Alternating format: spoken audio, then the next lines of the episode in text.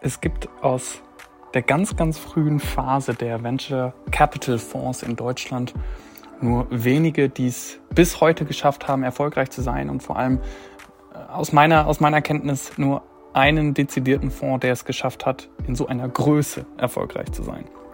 Das ist Early Bird Venture Capital und der Mitgründer und Partner Dr. Hendrik Brandes ist heute zu Gast im Podcast. Ich habe mich sehr darüber gefreut, gerade weil ähm, die Venture Capital Landschaft in Deutschland allgemein global äh, tatsächlich ja gerade etwas unter Druck steht, ähm, wir in einer ja durchaus Krise sind und die hohen Bewertungen die es 2020, 2021 gab, nicht mehr so zu realisieren sind. Und wie man am besten mit diesen Krisen umgeht, weiß man, wenn man dies schon durchgemacht hat. Und äh, da Early Bird 1997 gegründet wurde ähm, und wir uns erinnern, Anfang 2000er.com, Ende der 2000er die Finanzkrise, dann ist sicherlich kaum jemand ein besserer Ansprechpartner als Hendrik für den Podcast und die Learnings, die man aus solchen Krisen ziehen kann. In dem Sinne, ab in die Folge. Ganz viel Spaß damit. Ich freue mich auf Feedback. Abonniert gerne diesen Podcast und ansonsten, let's go!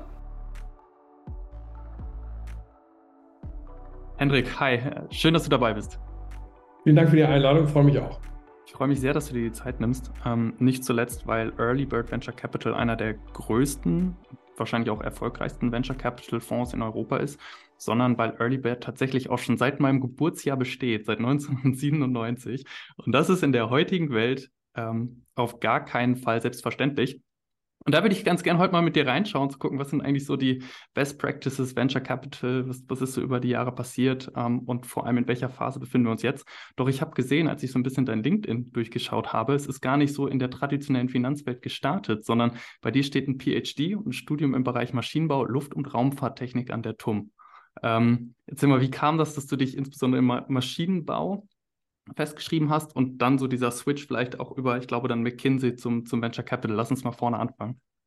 Sehr nett. Also ähm, ich komme aus einer äh, Hamburger Ingenieursfamilie. Mein Vater äh, war Ingenieur, mein Großvater, mein Urgroßvater. Und äh, nicht, dass ich mir darüber gar keine Gedanken gemacht hätte, aber auch ich hatte das Gefühl, dass ich die äh, mathematisch-technischen Gene geerbt habe, mir das viel Freude gemacht hat und äh, mich daher für das Maschinenbaustudium später mit Spezialisierung im Bereich Luft- und Raumfahrt entschieden habe.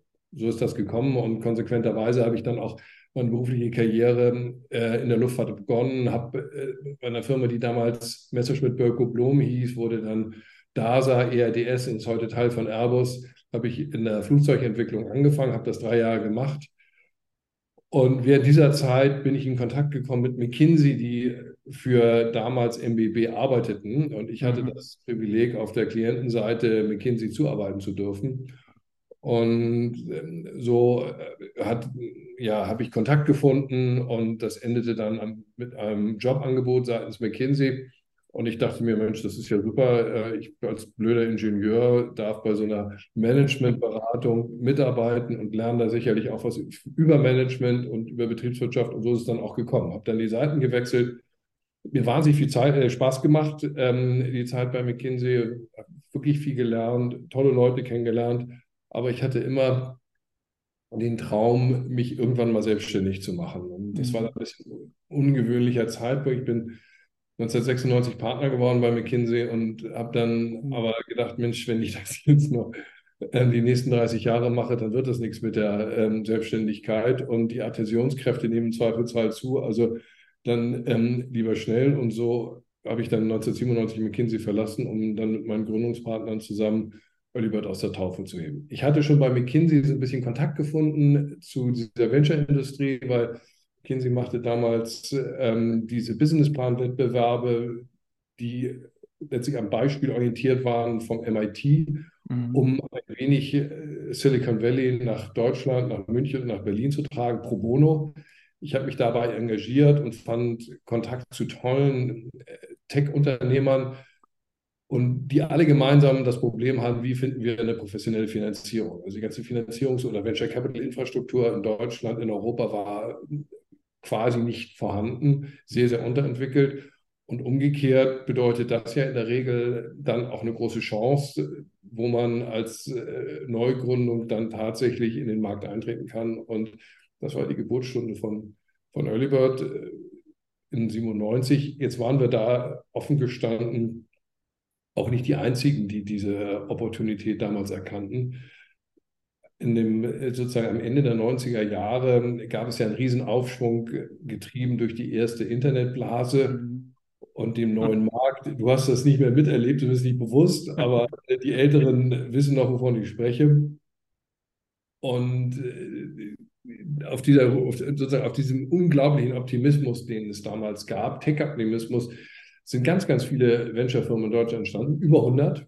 Mhm. Von denen, also ich glaube 107 war ähm, äh, die höchste äh, Zahl, die mal am äh, BVK, diesem Bundesverband für der Kapitalbeteiligungsgesellschaft, registriert waren. Von diesen 107, die es im 2000 gab, gibt es meines Erachtens heute noch drei und wir sind drei davon. Es ist äh, imposant. Ich hatte mir das auch angeschaut und so geguckt, welche der Namen, die irgendwie mal ganz früher bestehen, bestehen heute noch. Und da ist mir Early Bird auch sofort ins Auge gesprungen, weil ihr auch bis heute ja sehr aktiv seid. Äh, vielleicht noch einmal eine Frage so zu diesem, zu diesem Schritt aus McKinsey dann in die eigene Gründung.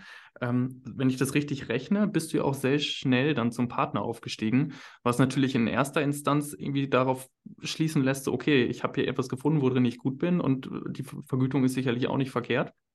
Ähm, dementsprechend wäre es ja naheliegend, das weiterzumachen. Was, also war es wirklich der unternehmerische Drive, der dich so stark gezogen hat? Gab es irgendwie schon so das Thema Venture Capital, wo, wo es einfach gejuckt hat, wo die Opportunität so klar war? Wie war diese Entscheidungssituation damals? Ja, es war in der Tat so, ich hatte schon ganz lange den Traum, selbstständig zu werden. Ich hatte eigentlich nie auf der Agenda, bei McKinsey Partner zu werden. Aber du hast recht, es waren da glückliche Umstände und ich hatte unglaublich viel Fortune und sehr viel Erfolg bei McKinsey dass, das, dass ich ähm, in, weiß ich nicht, unter fünf Jahren zum Partner wurde, was, ja. glaube ich, im heutigen Setup gar nicht mehr geht. Das war ähm, verschiedenen Faktoren. Ähm, ich hatte tolle Leute, die mich unterstützt haben und einfach ein gutes Setup. Da ist vieles gut gelaufen. Nichtsdestotrotz, und es war ich, fairerweise war es so, war eigentlich mein Lebensplan schon so, ähm, irgendwie zwei, drei Jahre McKinsey was lernen und dann auf zu neuen Ufern. Und dann lief das so gut, dann bin ich eben länger als zwei Jahren geblieben, auch ein bisschen korrumpiert ähm, von diesem tollen, von dieser tollen, diesem tollen Umfeld, den tollen Menschen, auch durch das ähm, frühe gut verdienen, da hast du vollkommen recht. Und dann hat mich nach der Partnerwahl ein wenig die Panik ergriffen und habe gesagt, äh, soll ich das jetzt einfach, was ist denn mit meinem Lebenstraum der Selbstständigkeit? Und wenn ich, es wird nicht einfacher zu gehen weil äh, man gibt immer mehr auf und man gewöhnt sich auch an einen gewissen Lebensstandard. Das, was dann letztlich dazu geführt hat. Es gab dann gleichzeitig auch die, die Opportunität, die mich faszinierte und ähm, meine Gründungspartner, die mich damals ansprachen und sagen, sollen wir das jetzt nicht zusammen lostreten, jetzt oder nie? Und das hat eben dann zu der Entscheidung geführt, äh, jetzt besser als nie. Und dann bin ich, habe ich ein halbes Jahr nach der Partnerwahl kommuniziert und ein Jahr später war ich draußen. Crazy. Stand einmal im Raum, auch wirklich ein Tech-Startup zu gründen oder war direkt klar, okay, wenn wir dafür gehen, dann gründen wir einen Fonds? Zu dem Zeitpunkt hatte ich nicht die Idee, die richtige Idee, tatsächlich ein Tech-Startup zu gründen. Ich hatte schon mhm. mal Zeiten noch als äh, Entwicklungsingenieur bei MBB eine, mhm. eine, eine Idee für ein, für ein Tech-Startup. Ich bin Gott froh, dass ich es nicht gemacht habe, weil ich glaube, das wäre nicht ganz leicht geworden. Aber es zeigt, dass ich grundsätzlich auch offen gewesen wäre, ein mhm. Tech-Startup selber zu machen. Aber zu dem Zeitpunkt, wo ich dann besseres Urteil hatte, wo ich reifer war, wo es vielleicht auch eine fairere Chance hatte als mit ähm, 24, 25, wo ich äh, diese Idee hatte, da hatte ich keine tangible Idee, wie ich, was ich jetzt machen sollte, eben außer diesem, äh, diesem, diese Idee, tatsächlich in den Venture-Bereich hineinzugehen. Dann ist das Synonym ja für einen Fonds nicht die Kundensuche, sondern die äh, LP, also Investoren, äh, Limited Partnersuche. Äh, Stelle ich mir auch so jetzt nicht ganz so easy vor, wenn man nicht unbedingt den Track Record im Investitionsbereich hat. Wie läuft das, das bei total lustig. Du sprichst einen ganz tollen Punkt an, weil du musst dir vorstellen, wenn zu dem Zeitpunkt ist zumindest beruflich in meinem Leben alles perfekt gelaufen. Mm. Und es ist ein, ein, irgendwie ein schnelles Studium, ähm, eine gute Promotion, dann dieses, äh, diese sehr schnelle Karriere bei McKinsey, das bleibt nicht ohne Auswirkung auf die Selbstwahrnehmung. Also wenn ich äh, realistisch zurückblicke, hatte ich so ein bisschen das Gefühl, also es gelingt irgendwie alles. Ich mache mir gar keine Sorgen über die Zukunft, mhm. hier über Wasser laufen. ja, ich übertreibe ein bisschen, aber ja, so, ja, ja. Und, ja, und diesem Selbstverständnis bin ich damals auch bei McKinsey raus. Und dann ähm, haben wir das so gemacht, wie, wie ich das so auch so gelernt hatte. Wir haben dann irgendwie eine tolle Präsentation gemacht und haben Plug into the World Tour, wie wir das genannt haben, sind dann also durch Silicon Valley gereist und haben mit den erfahrenen Venture Capital Investoren gesprochen, haben gesagt, sag mal, wie ist es denn? Und ähm, hilft mir doch mal. Und die waren auch alle äh, nett, haben einige lustige Sachen gesagt. Dick Kremlin von NEA sagte damals, naja, Ihr müsst euch klar sein, die Ausbildung eines Venture Capitalisten kostet 50 Millionen Dollar. Das ist nämlich das Geld, das Dinge investiert, die er wieder nicht hätte machen sollen. Und das war in den 90er Jahren. Also es ist heute deutlich mehr. Und da ist, glaube ich, viel Wahres dran. Und ähm, ja, dann sind wir losgelaufen und haben also mit unserer tollen Präsentation und haben Investoren angesprochen, haben gesagt, guck mal, wir sind ein tolles Team und wir suchen jetzt Geld.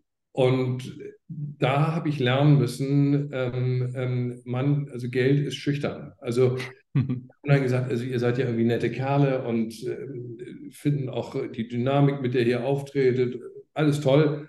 Aber ganz ehrlich, jetzt kommt doch mal wieder, wenn ihr ein oder besser zwei Fonds gemacht habt und ein bisschen Performance zeigen könnt, dann freuen wir uns, ähm, uns die Sache näher anzugucken. Aber zum jetzigen Zeitpunkt ähm, sind wir jetzt eher schüchtern, machen wir nicht. Mhm.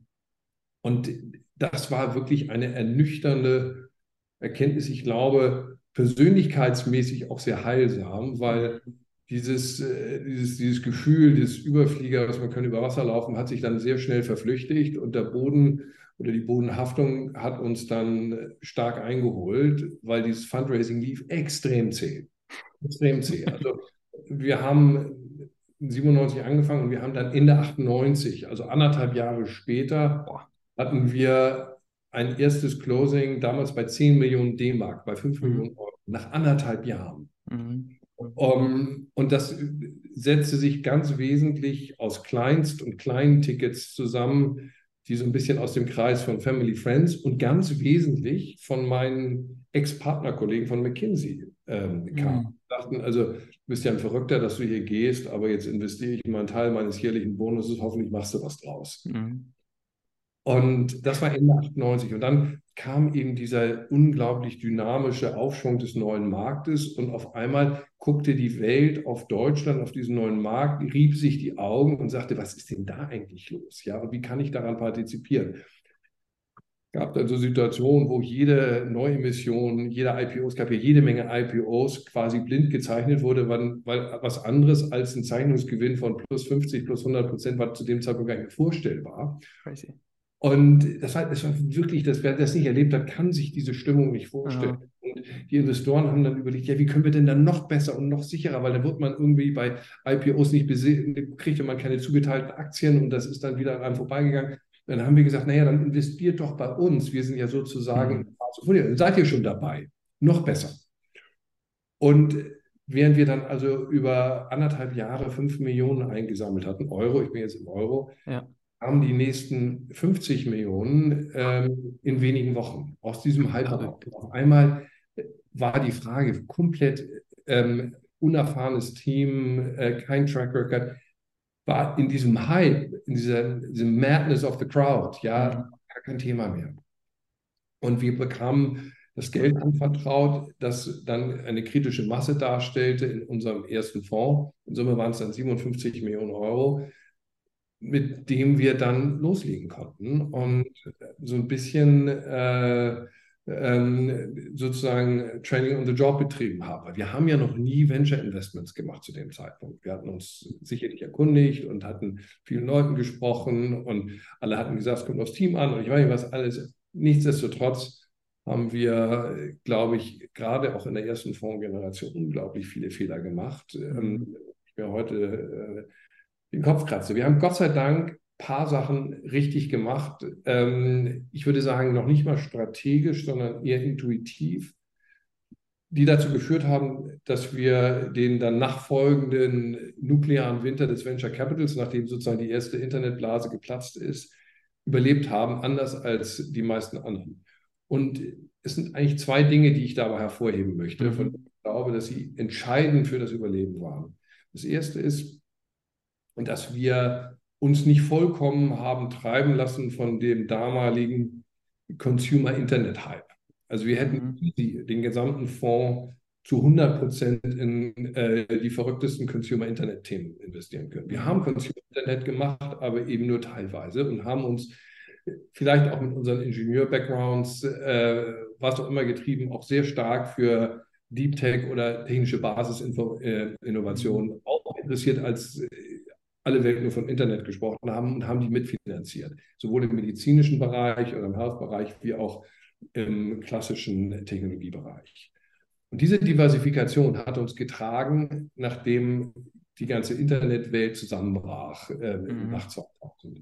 Und das zweite Thema, ich sage es immer so ein bisschen unbedingt, wir haben ähm, den Löffel rausgehalten, als es Brei geregnet hat. Ja, also wir sagen in 98 den ersten Fonds, der und wir haben uns dann Mitte 99, also aus heutiger Sicht auch völlig verrückt, neun Monate nachdem wir sozusagen das erste Mal in unserem Leben überhaupt anfingen, diese Startup-Investitionen zu machen, weit davon entfernt, dass überhaupt irgendetwas auch nur daran denken konnte, exit-reif zu sein, haben wir gesagt, na, jetzt müssen wir einen neuen Fonds machen. Und ähm, das war eine wunderbare Entscheidung. Mhm. Vielleicht etwas unbedacht, naiv, ich weiß nicht, wie ich es beschreiben soll, aber es war goldrichtig, weil wir kamen zu einem Closing von diesem Fonds genau zum Anfang April 2000. Und der neue Markt, das wirst du nicht wissen, piekte, glaube ich, am 27. März. Also zur Hochzeit des neuen Marktes haben wir diesen zweiten Fonds, den hatten wir konzipiert für 100 Millionen Euro. Nach der erste war ja 57 und dann haben wir gesagt, wir machen jetzt größer, ja, wachsen ja sehr erfolgreich, 100 Millionen und wir bekamen 200 Millionen. Also der mhm. Fonds war de facto doppelt so groß, wie wir das eigentlich geplant hatten. Haben dann immer die LPs wieder gefragt, dürfen wir das noch? Und Hardcap noch mal ein bisschen rausgeschoben. Die haben dann 200 Millionen eingesammelt. Genau zu dem Zeitpunkt auf dem Hochpunkt des neuen Marktes. Und kaum war das Geld notariell in dem Fonds, kippte der Markt und fiel ins Bodenlose. Mhm. Und das hat uns die Liquidität gegeben, dann für die nächsten mhm. Jahre tatsächlich unser Geschäft aufzubauen. Und wir haben, vielleicht ist es das Dritte, was wir möglicherweise auch ein bisschen intuitiv und auch aus dem Eindruck der zusammenbrechenden Märkte richtig gemacht haben. Wir haben diese 200 Millionen ähm, nicht sofort ausgegeben, sondern wir haben ausgehalten. Also de facto haben uns diese 200 Millionen des zweiten Fonds bis ähm, 2007 getragen, wo wir dann erst das erste Closing des dritten Fonds hatten. Also wir haben aus dem ersten Fonds, aus dem zweiten Fonds gebraucht, bis normal ja, Early-Stage-Investitionen sich entwickelt haben, hatten dann 2004 den ersten großen Exit. Damals haben wir Element 5 an Digital River für, glaube ich, 120 Millionen oder 122 Millionen in Cash. Mhm. Das ist eine Riesenzahl war. Ähm, Euro. Mhm.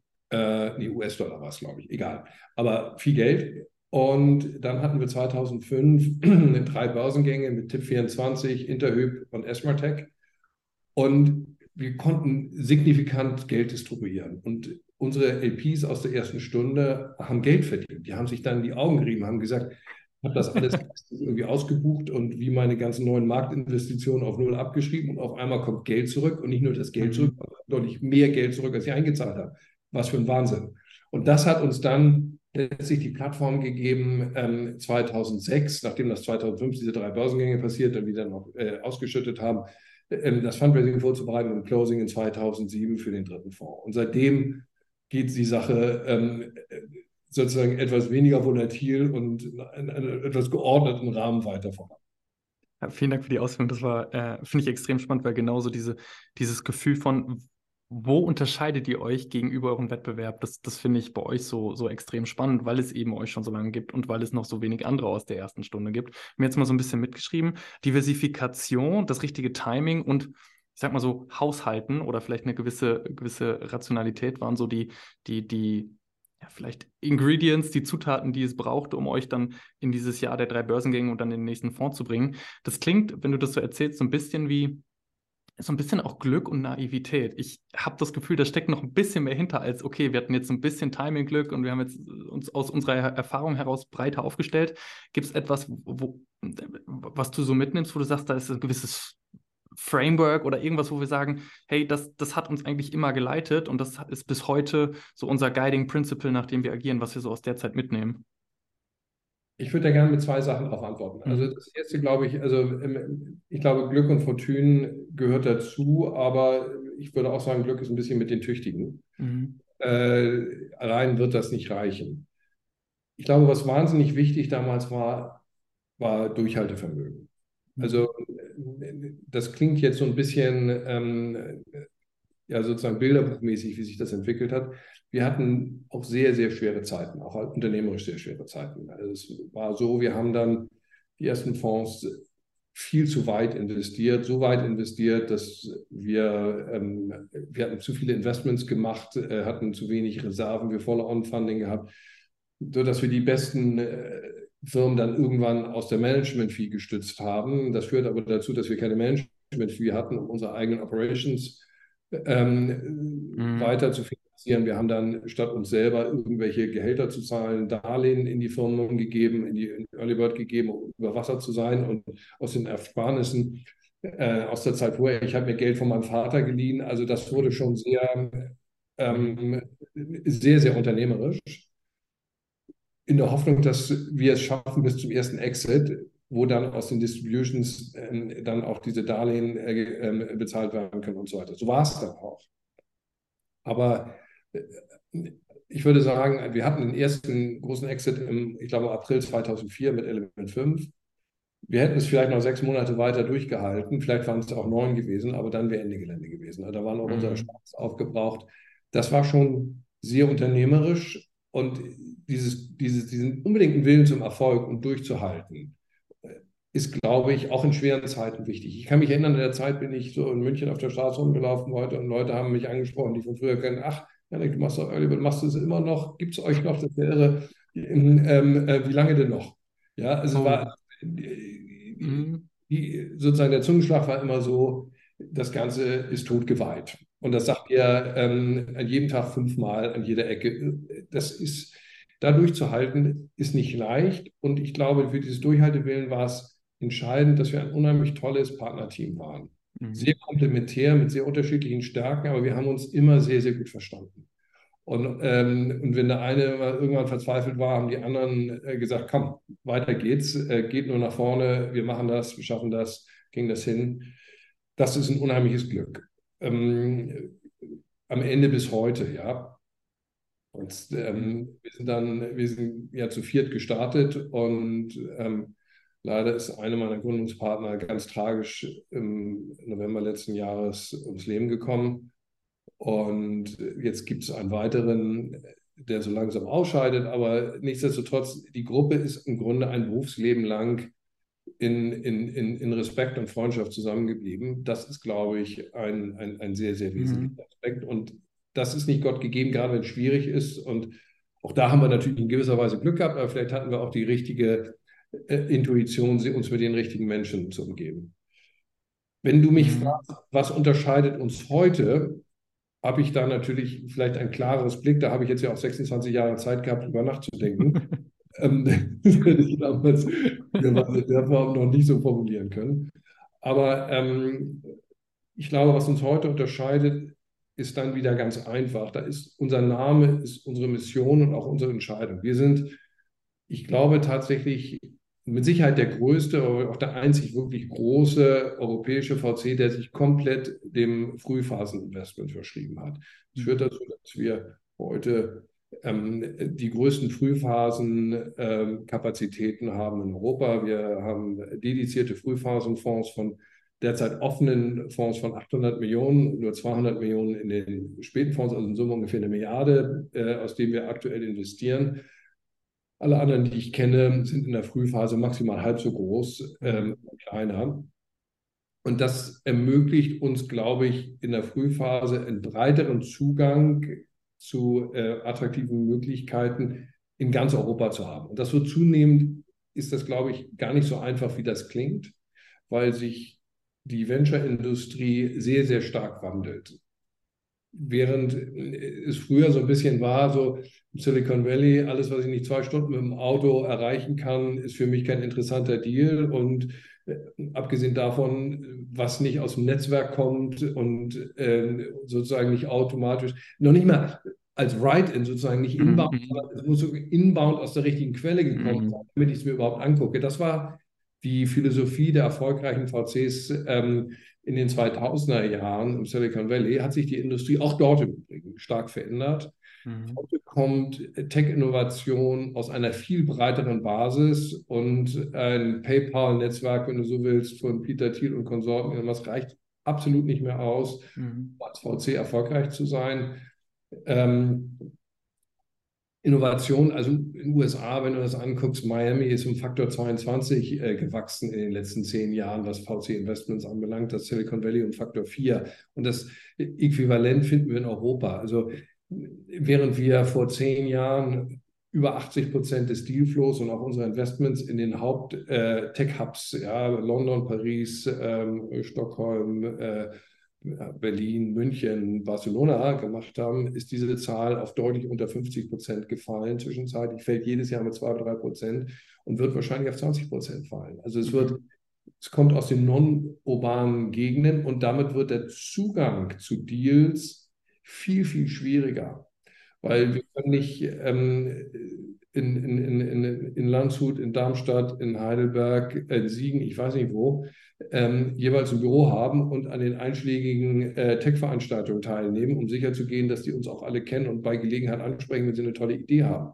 Sondern das Konzept auf, ähm, von, von wir machen uns abhängig von Inbound Dealflow schwenkt über, dass man sagt, wir müssen Outbound Dealflow proaktiv identifizieren. Und das ist, wie du dir vorstellen kannst, nicht so ganz leicht, weil kein Mensch kann wissen, welcher genialer Unternehmer an welchem Ort, zu welchem Zeitpunkt auf welche fantastische Idee kommt. Mhm. Man kann es, ich muss mich ein bisschen einschränken, man kann aber Indikatoren dafür äh, mhm. sammeln, indem man sehr systematisch in öffentlich zugänglichen Datenbanken nachguckt, wo werden Companies ähm, äh, im, Handelsregister registriert, welche Patente werden angemeldet, was sucht äh, jemand an äh, Personal bei LinkedIn, ähm, wachsend oder äh, äh, abschwächend, was wird in GitHub an Code, halt, äh, Code wie sieht in Google Analytics ja. aus und so weiter. Du kannst dir ganz viel angucken, damit du Muster erkennst, die darauf hindeuten, da passiert vielleicht möglicherweise was und man kann dann outbound aktiv werden ist einfach nur ein Beispiel. Es gibt aber ganz viele andere Beispiele auch. Also ich glaube, unsere, unsere Industrie wird professioneller, wird systematischer und was, es wird zunehmend immer mehr ein Asset, diesen sehr frühen Dealzugang zu haben. Und mhm. bemühen wir uns eigentlich seit unseres Bestehens und da versuchen wir den Unterschied zu machen. Auch weil ich glaube, dass dieser Dealzugang in der ganz frühen Phase am allerbesten verteidigbar ist. Mhm. Weil das auch für unsere beeindruckenden großen Mitbewerber aus den USA, den Sequoias und Accels dieser Welt, fällt es extrem schwer, einen ähnlich guten Dealzugang zu entwickeln in Europa, in den diversen, ähm, ähm, in verschiedenen Nationalstaaten, Bereichen in Europa, diesen, diesen Dealflow zu generieren. Das kriegen die nicht hin. Auch nicht mit den Ressourcen, die sie hier in London oder wo auch immer in Europa einsetzen. Mhm. Und deswegen glaube ich, ist das ein eine nachhaltige Differenzierung, die uns unterscheidet. Und dafür stehen wir. Also unser Anspruch ist, umfassender Zugang zu relevanten, venture-relevanten Tech-Dealflow in Europa und die Möglichkeit zu haben, als erster institutioneller Investor dort zu investieren. Schaffen wir nicht immer, das, aber das ist zumindest der strategische Nordstern, an dem wir uns orientieren. Ja. Vielen Dank für die Ausführung, weil tatsächlich das etwas ist, was mich, äh, was mich interessiert hat. Also gerade im unternehmerischen Umfeld spricht man sehr stark von Strategie, ja, und dann gibt es immer diese einschlägigen Beispiele äh, von irgendwie Procter Gamble und, und diese großen Case Studies in MBA. Aber niemand spricht so großartig darüber, wie es gelingt, eine erfolgreiche Strategie für einen VC-Fonds auch äh, zu etablieren und durchzuf durchzuführen. Ähm, gerade in diesem sich verändernden Umfeld, aufgrund der Marktzugänge aus den USA, aufgrund des sich verändernden Kapitalumfelds. Äh, vielen Dank da für deine Ausführungen. Ich habe für mich so, so auch wieder notiert, ja, wie zur Regel. Äh, so insbesondere der Dealzugang und dann auch die regionale Diversifikation sind, sind dann auch letztendlich die Gründe, warum eure Fondsstruktur heute so aussieht, wie sie aussieht. Also von East zu West, von äh, Early Bird X, äh, äh, gerade so Uni-Ausgründung und, und äh, Deep Tech Gründungen zu stützen und dann letztendlich auch mit dem Growth Fund den Hebel äh, dann zu setzen. Das ist quasi das so rund gemacht. Ist das die Erklärung? Ja, da, das geht in die Richtung. Ich würde es gerne, wenn du erlaubst, noch insofern gerne. erklären. Ich glaube, dass im Early Stage gibt es ein paar Erfolgsfaktoren. Also ich muss natürlich mhm. überhaupt erstmal Zugang zu den Deals haben. Ähm, darüber habe ich gesprochen. Das ist schwierig, mhm. mehr outbound als inbound in der Vergangenheit. Aber es wird auch getrieben durch ähm, Nähe zu den jeweiligen Ökosystemen.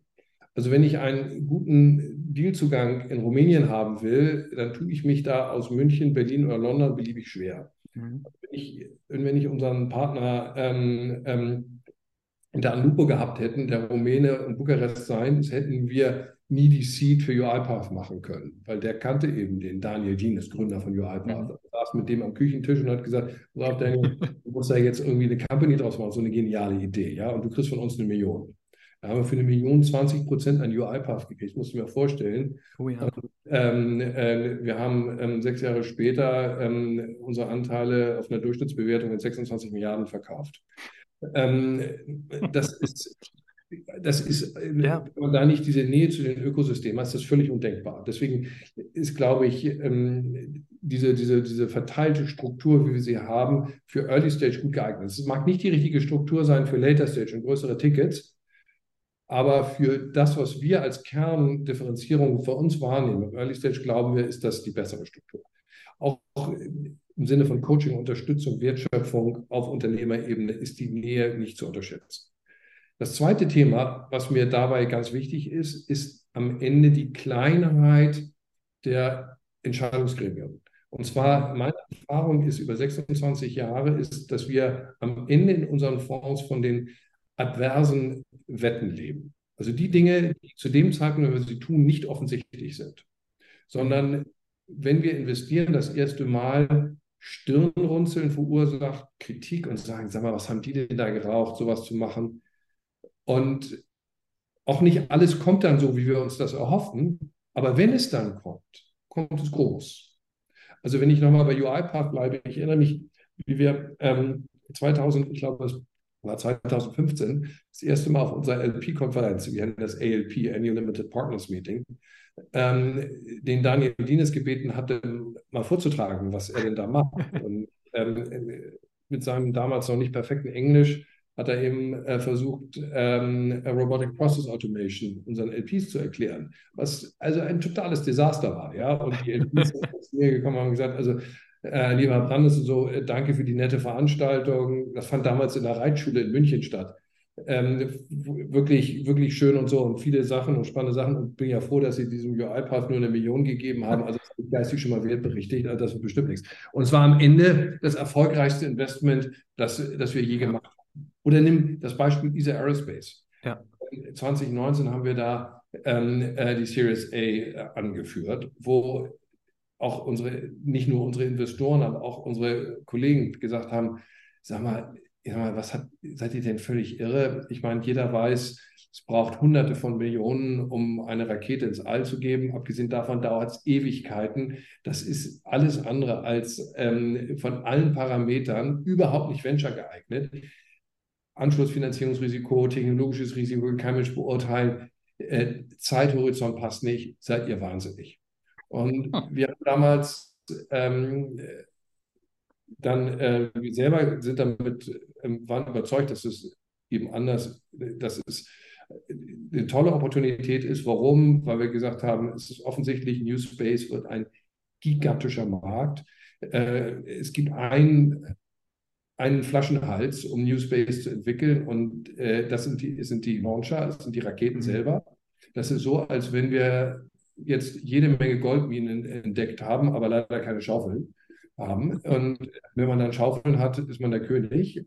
Die Raketen sind in diesem Bild die Schaufeln.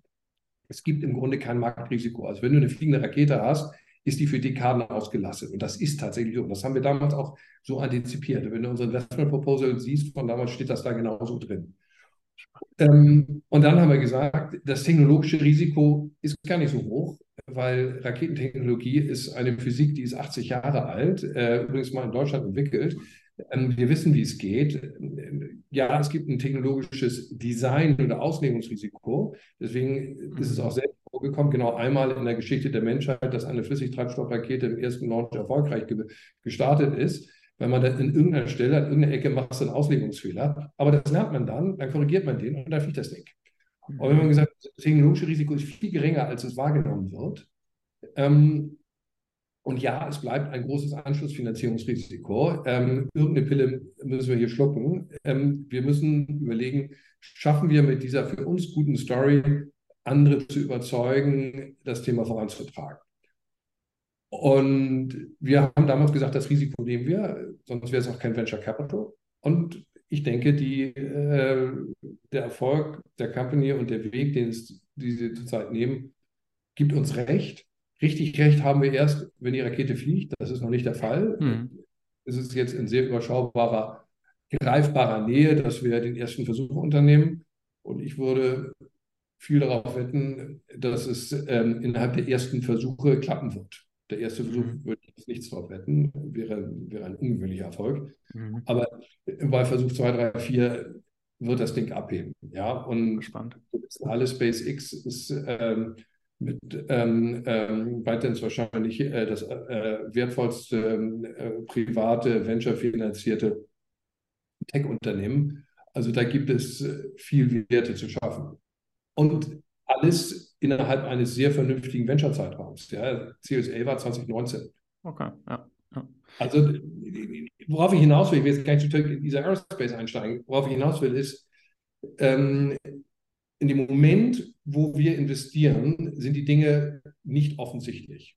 Oder sollten sie nicht. Wenn alle Beifall klatschen und sagen, super, ich meine, das muss man ja geradezu machen, dann sind wir wahrscheinlich im Mainstream gelandet.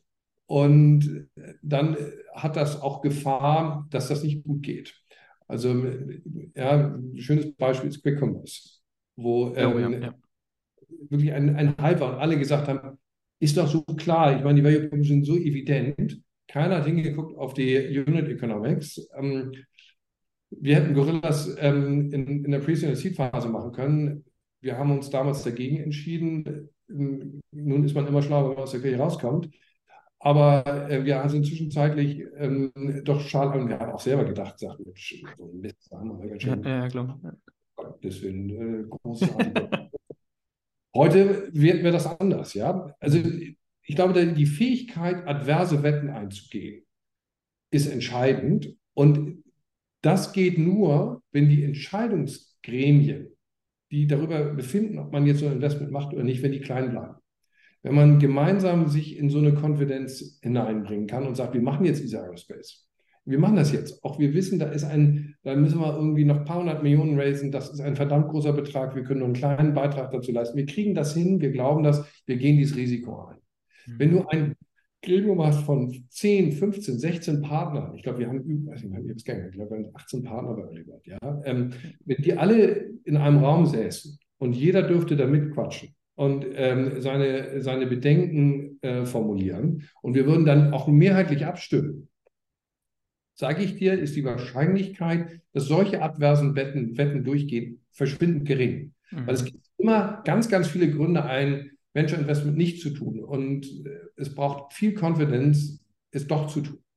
Und bei drei, vier, fünf Partnern kann ich diese Confidence möglicherweise noch aufbauen. Bei 16, 18 geht das nicht mehr. Deswegen glaube ich, ist die Kleinheit der Entscheidungsgremien für ein Early Stage, ich rede nur über Early mhm, Stage, mhm. nicht für Later Stage, aber für Early Stage ist die Kleinheit ein entscheidender Erfolgsfaktor und deswegen auch haben wir verschiedene kleine Fonds mit jeweils souverän entscheidenden, völlig unabhängig agierenden kleinen Entscheidungsgremien zwischen drei und fünf Partnern. Deine Aussage erinnert mich gerade stark an eine Aussage, die ich zuletzt auch von dem Bill Gurley vom Benchmark gehört habe. You have to be right and contrarian.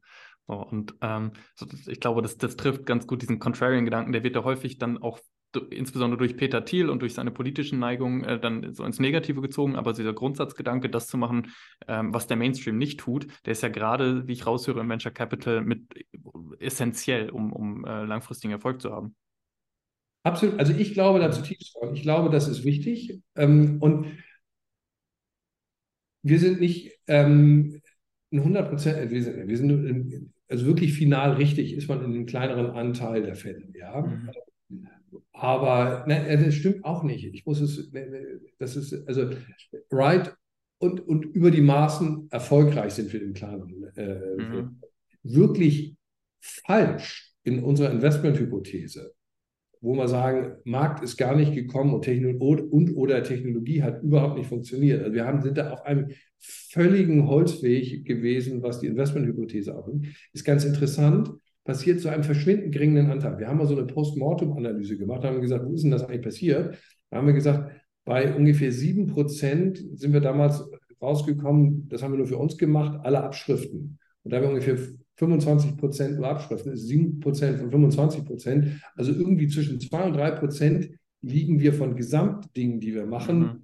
was die ähm, Produktmarkthypothese anbelangt, falsch. Verschwinden geringe Anteil.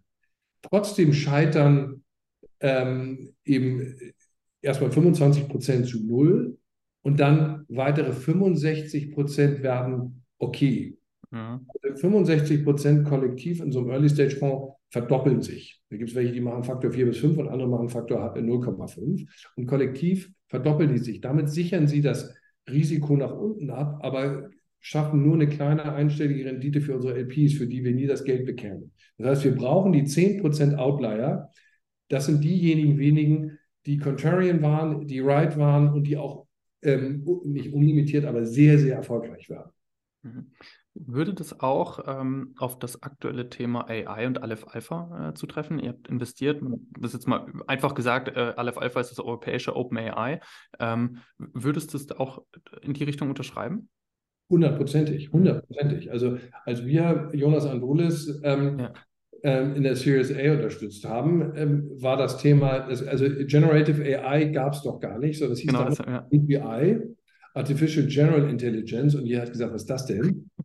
Ähm, ähm, die hatten zu dem Zeitpunkt Zero, also null Umsatz. Also es war eine technologische Vision. Und die übrigens einen Jonas beeindruckend darstellen kann. Mhm. Also wenn man ihm zuhört, ähm, wird man infiziert von diesem Virus. Nichtsdestotrotz war es überhaupt nicht leicht, ähm, damals ähm, diese Runde aufzustellen, weil es eben relativ viel Geld brauchte. Das war eine große Series A, Pre-Revenue, zu einer ähm, äh, dann auch wahrnehmbaren Bewertung, wo eben sich nicht mehr viele äh, eingefunden haben, um das zu stützen. Und das ist, glaube ich, etwas, was unserer DNA sehr entspricht. Wir mögen diese, diese, ähm, diese Moonshots und sind auch bereit zu versuchen, im Rahmen unserer Möglichkeiten, uns da hineinzudenken, irgendwie versuchen, die Arme darum zu kriegen und dann die Begeisterung mit den Unternehmern zu teilen, um das zum Erfolg zu tragen. Ich meine, Marvel Fusion, also vielleicht ein mindestens so großes Thema, ja, das auch komplett querbürst, was Menschen gar nicht, den meisten gar nicht klar ist. Es ist nicht nur das Thema, dass man sagt, ich setze jetzt auf Kernfusion ähm, als sozusagen den Energieträger für die Zukunft, sondern Marvel Fusion setzt ja auf eine völlig andere Art der Kernfusion äh, als alles, was so, sozusagen in der, in der Fusionsschule in den letzten 50 Jahren vorangetrieben ist. Also es ist, es geht nicht um, ähm, um, um thermische Zündung, sondern die hatten diese geniale Idee, dass sie sagen, wir äh, bauen ähm, über Femtolaser, kreieren wir nanostrukturierte äh, Teilchenbeschleuniger. Also wir mhm. beschleunigen durch eine Coulomb-Explosion äh, Protonen auf nahe Lichtgeschwindigkeit, die dann auf Bohr treffen und zu drei Heliumkernen verschmelzen. Und er sagt, völlig abgefahren, aber gigantisch, weil wenn es funktioniert, gibt es keinerlei radioaktiven Abfall. Äh, äh, Abfall. Es gibt überhaupt keine Gefahr eines Unfalles, weil wenn der Laser aus ist, ist der Prozess aus. Ähm, und es gibt ähm, unendlich viel billigsten Rohstoff, weil Bohr und Wasser gibt es in jeder Ecke. Mhm. Also, und es mhm. gibt in, weißt du, in, in, in der Welt derzeit sehr gut finanzierte ungefähr 30 Kernfusions-Startups, teilweise mit über ein, zwei Milliarden finanziert. Es gibt genau zwei aus diesen 30 und Marble Fusion ist eine der beiden, die auf nicht-thermische Zündung setzen. Laserbasierte nicht-thermische Zündung. Und wir haben uns damit echt auseinandergesetzt und wir glauben, that's the way. Ich glaube, das ist die Technologie, die das Potenzial hat. Und zwar in, in überschaubarer Zeit. Wir reden jetzt über Kraftwerke in acht Jahren. Also nicht ja, irgendwie ja. so, dass das Klimawandel noch fundamental äh, äh, positiv äh, äh, beeinflussen kann. Das, wir glauben, dass das die Technologie ist, die den Unterschied macht.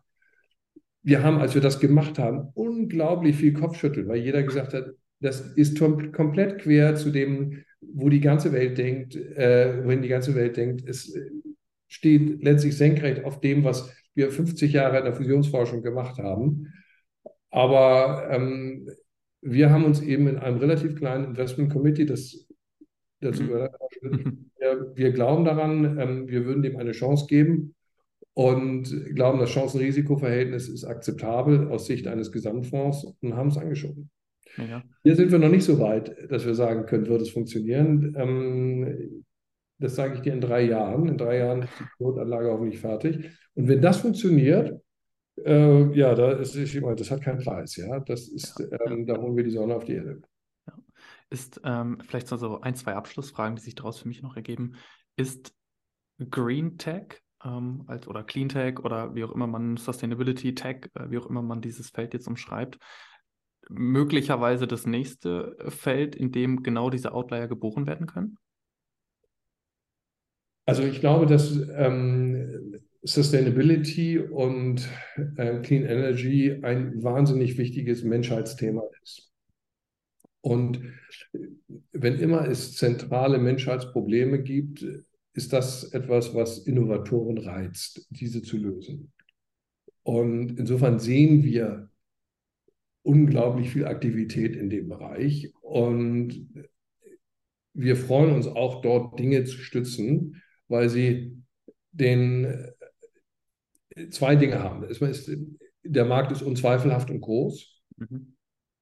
Und zum Zweiten versprechen sie nicht nur finanziellen Return, sondern auch äh, Menschheits, positiven Menschheitsimpact. Und ähm, auch wenn wir kein Impact Fund sind, sondern äh, unsere erste Verpflichtung und Verantwortung gehört dem uns treuhänderisch überlassenen Geld und das mit einem guten Return zurückzubringen, so ist es doch, glaube ich, im Konsens auch mit unseren Investoren, dass wir das gerne ähm, nicht nur ESG-konform, sondern mit einem möglichst äh, positiven ähm, ESG-Impact verbinden wollen. Und gerade solche Themen in dem Bereich stehen da ganz in erster Reihe. Also stell dir nur vor, Marvel Fusion funktioniert und in drei Jahren telefonieren wir und ich sage dir, ähm, es gibt eine nicht limitierte, völlig ähm, ungefährliche Energiequelle für die Menschheit. Und die steht auch noch in Kürze skalierbar zur Verfügung. Also da müssen wir uns über Impact nicht mehr unterhalten. Auf gar keinen Fall, ja. Spannend. Ähm, letzte Frage, äh, um das hier noch, noch, um dem noch eine Klammer zu bieten. Ich habe letztens eine spannende Frage in dem Podcast von Tim Ferriss gehört. Der fragt, wenn du einen TED Talk halten würdest, was wäre der Titel? Ein Pet Talk? Äh, TED, TED, diese 18-Minuten-Format, die ist auch auf, auf YouTube und Co. sehr, sehr in verschiedenen Events auf der Welt. Was wäre dein Titel für deinen TED Talk? Also was würdest du so sinnbildlich gesprochen den Menschen gerne mitgeben wollen? Also ich würde sagen, the biggest reason for failure is not having tried it. Mhm. Geil. I like, I like. Und ich glaube auch durch die äh, letzten knapp 60 Minuten, 45, 60 Minuten sehr klar geworden, was du damit meinst und was da alles hintersteckt. Hendrik, vielen, vielen Dank dir für deine Zeit, die Insights. Ich habe zumindest mal sehr viel gelernt und ich glaube und hoffe, dass es denen, die hier zuhören, auch so gehen wird. Danke dir. Danke dir für dein Interesse und auch deine, deine super Fragen. Danke.